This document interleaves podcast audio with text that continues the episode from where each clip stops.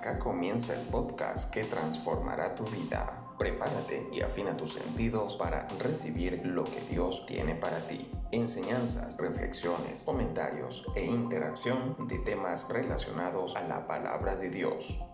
Bienvenidos a Pongámonos Serios, el podcast de Únete Quilicura.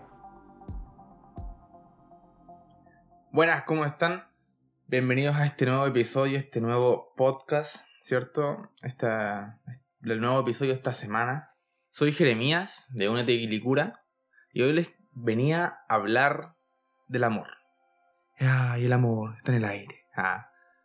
¿Cuántos de ustedes, de los que están escuchando, han amado alguna vez?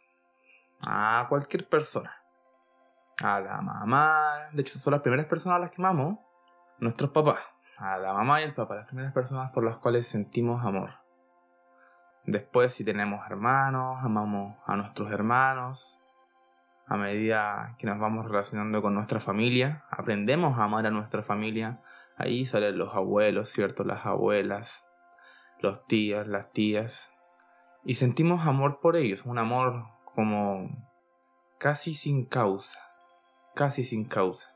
Luego seguimos creciendo, ya entramos como en la adolescencia y ahí empieza, empiezas a sentir ese amor que ya no es como de familia, sino que es de atracción, ¿cierto? Empiezas a sentir ese amor por la persona que te gusta y tu crush y toda la cuestión. Algunos se enamoran de, de famosos, pero ese es otro tema.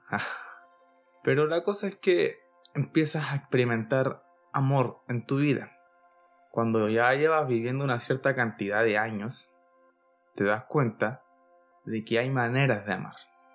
Hay maneras de sentir amor por las personas.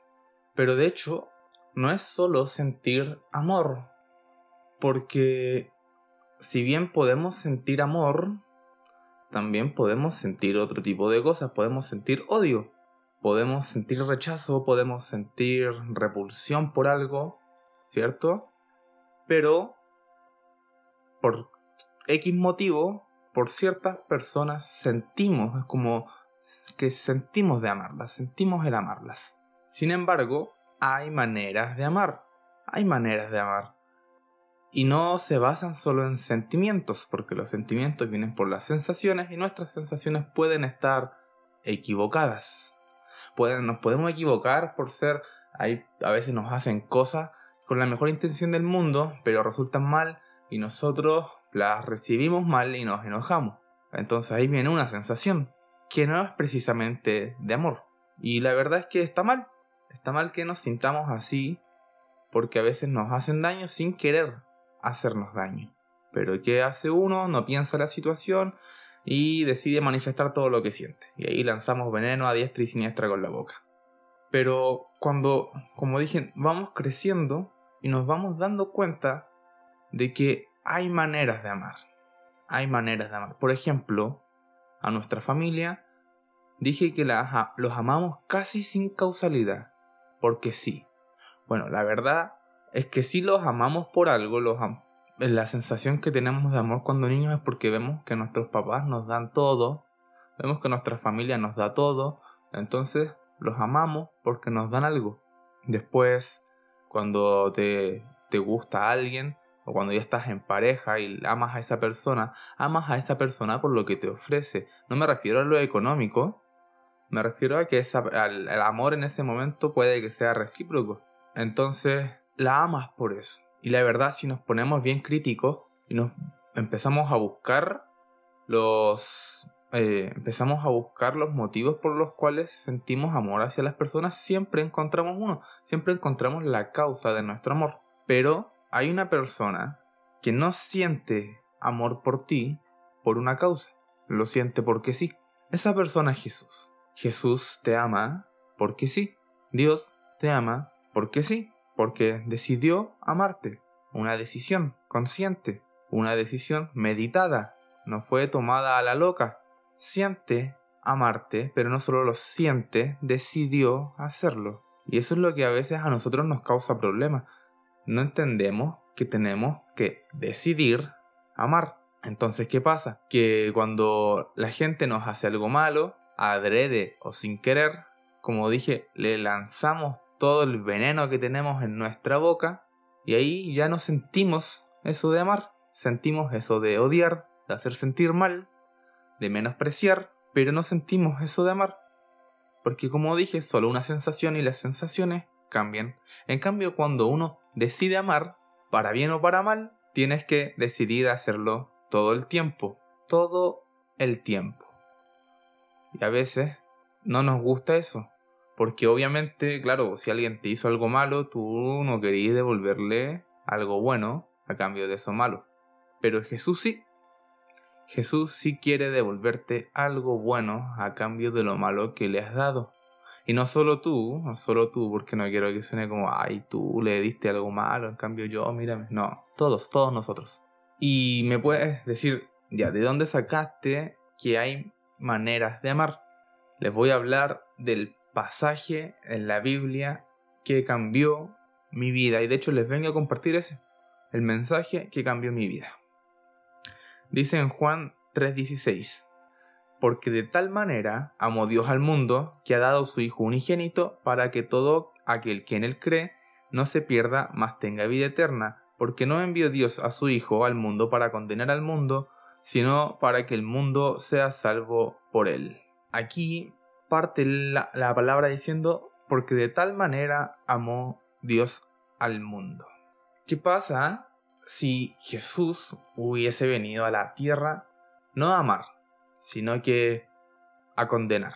Hubiera sido bien distinto el final de todo. De hecho, ya habría habido un final, un final que aún no llega, porque te están dando la oportunidad de poder, de poder amar, de poder parecerte más a ese Dios que dice la Biblia es amor. Entonces, tenemos que comprender ese pequeño detalle, que nuestra manera de amar se debe parecer a la manera de amar de Dios.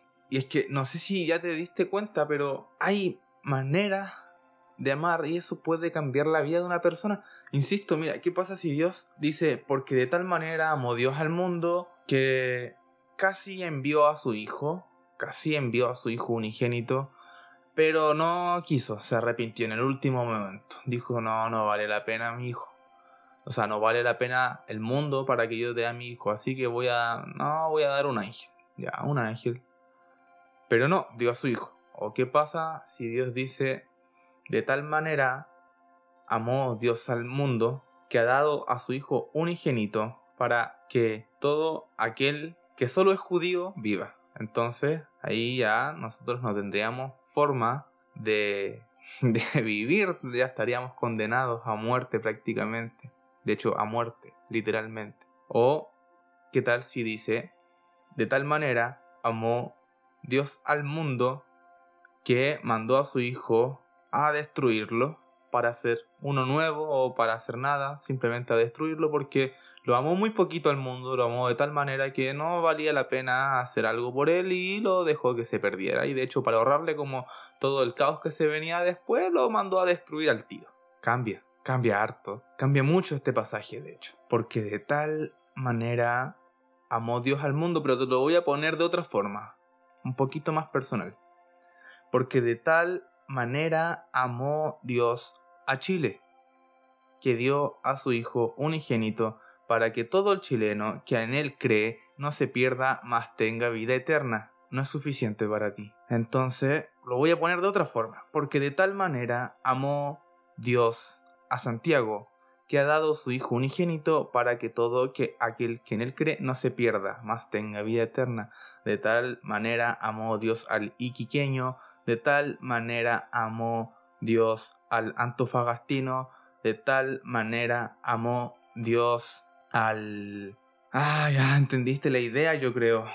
De tal manera amó Dios al mundo.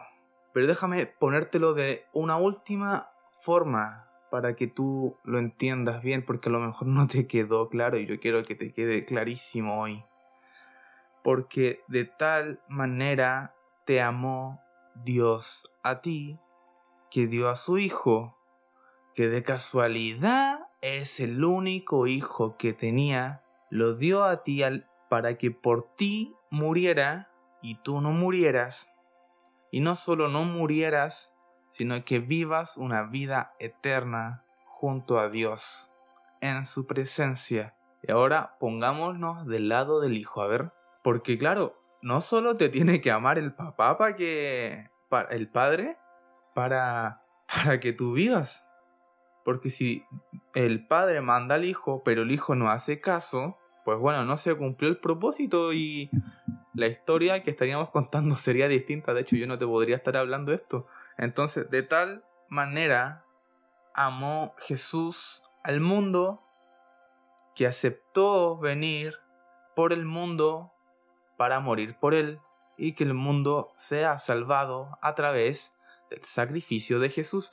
De tal manera amó Jesús a Latinoamérica que vino a morir por Latinoamérica. De tal manera amó Jesús a Chile que vino a morir por Chile. De tal manera te amó, te ama y te amará Jesús que vino a morir por ti. Pero antes de morir tuvo que pasar muchas, muchas, muchas pruebas. Imagínate vivir 30 años sin pecar. 30 años sin pecar. Después, a los 30, comienzas una vida pública, famosa, donde la gente te insulta, te escupe, te persigue, te busca matar, te busca meter preso, te quiere torturar. Eso por tres años. Entonces Jesús no vivió un calvario solo en el, en el monte, ¿cierto? Que se llamaba la calavera, sino que vivió una especie de calvario constante por tres años y fue de menos a más. Vivió un sufrimiento que es de menos a más vivió un sufrimiento. Mira, fíjate, en Primera de Corintios capítulo 13 dice, el amor es sufrido. Y eso Jesús lo tenía claro. Él vino a sufrir lo que tú y yo debimos haber sufrido. Entonces, de tal manera te amó Jesús para venir a sufrir todo lo que tú debiste sufrir. Yo te quiero decir, bueno, la verdad, eso es lo que quiero que entiendas, que Dios te ama, te ama pero de una manera inimaginable. Imagínate que Jesús pecaba. Si Jesús peca, la Biblia dice que la paga del pecado es la muerte, entonces Jesús habría muerto. Pero habría muerto definitivamente.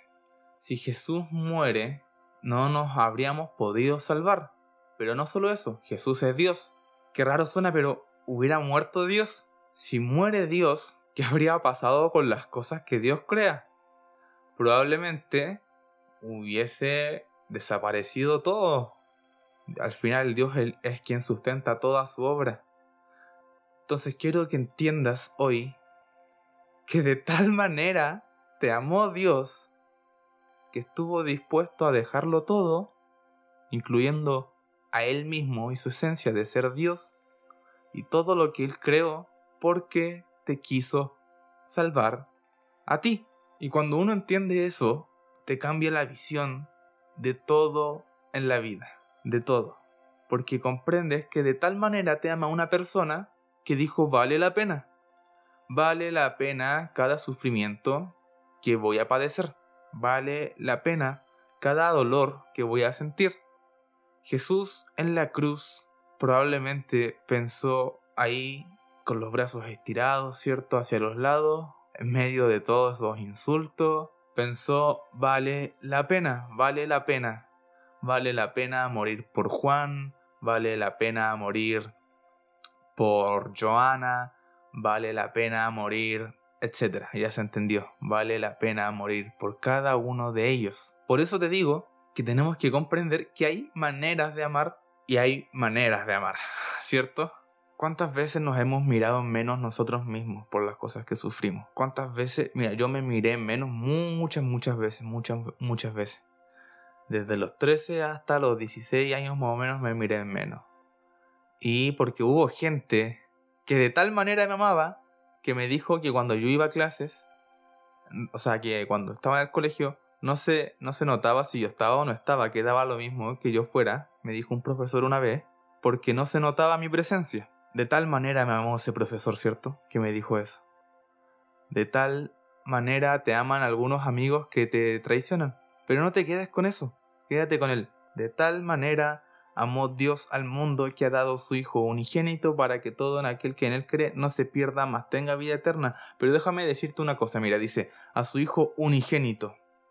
¿Sabías ahora que Dios no es, o sea, que Jesús no es el único Hijo de Dios? Y que Dios ya no tiene solo un Hijo, ahora tiene muchos.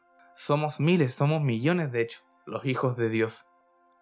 Y ahora Jesús no es hijo único, es hijo mayor. Y Jesús no solo estuvo dispuesto entonces a, a venir a morir por ti para que tú vivas, sino que dijo, Señor, me lo imagino conversando con el Padre diciendo, Padre, ya no quiero ser tu hijo único. Hagamos esta misión y hagámoslo tus hijos para que sean mis hermanos menores. Y me imagino a Jesús toda mi vida como un hermano mayor, pero ese hermano mayor que te defiende cuando te molestan, ese hermano mayor que te defiende cuando te pasa algo malo, ese hermano mayor que siempre te protege cuando alguien busca hacerte mal, porque de hecho ese es el tipo de hermano mayor que es. Y eso es lo que quería que hoy entendieras, que de tal manera te ama Dios que decidió morir por ti. Ahora la pregunta es, ¿qué vas a hacer tú ahora que sabes eso? ¿Qué vas a hacer tú ahora que sabes que de tal manera te amó Dios? Sinceramente espero de todo corazón que no seas cristiano, porque ahora viene tu oportunidad para ser hijo de Dios y hermano menor de Jesús. Te quiero invitar a repetir eh, estas palabras. Es una oración y es la oración que te va a convertir en hijo de Dios. O si tú estás peleado con Dios, si necesitas reconciliarte con Él, te invito a repetir estas palabras. Dios, vengo delante de ti en el nombre de Jesús porque quiero reconocerte como mi Señor, quiero reconocerte como mi Salvador. Ahora entiendo que de tal manera me amaste a mí, que viniste a tomar mi lugar en esa cruz. Te doy gracias, Señor, por haberme amado tanto. Hoy te acepto y, por medio del sacrificio de Jesús soy llamado tu Hijo. En el nombre de Jesús, amén y amén. Si tú repetiste esta oración por primera vez, la Biblia dice que en este momento en el cielo hay una fiesta, una fiesta por ti, una fiesta que lleva tu nombre, porque de tal manera te ama Dios que está celebrando en este momento. Esto es todo lo que tenía que compartir para ti. Espero que haya sido de bendición y nos vemos la próxima semana. Recuerda seguirnos en nuestras redes sociales. Nos vemos. Hemos llegado al final de nuestra edición por hoy. Encuéntranos y síguenos en nuestras redes sociales, Instagram, Facebook y YouTube como Únete Quilicura. Gracias por acompañarnos y te esperamos en nuestro próximo encuentro.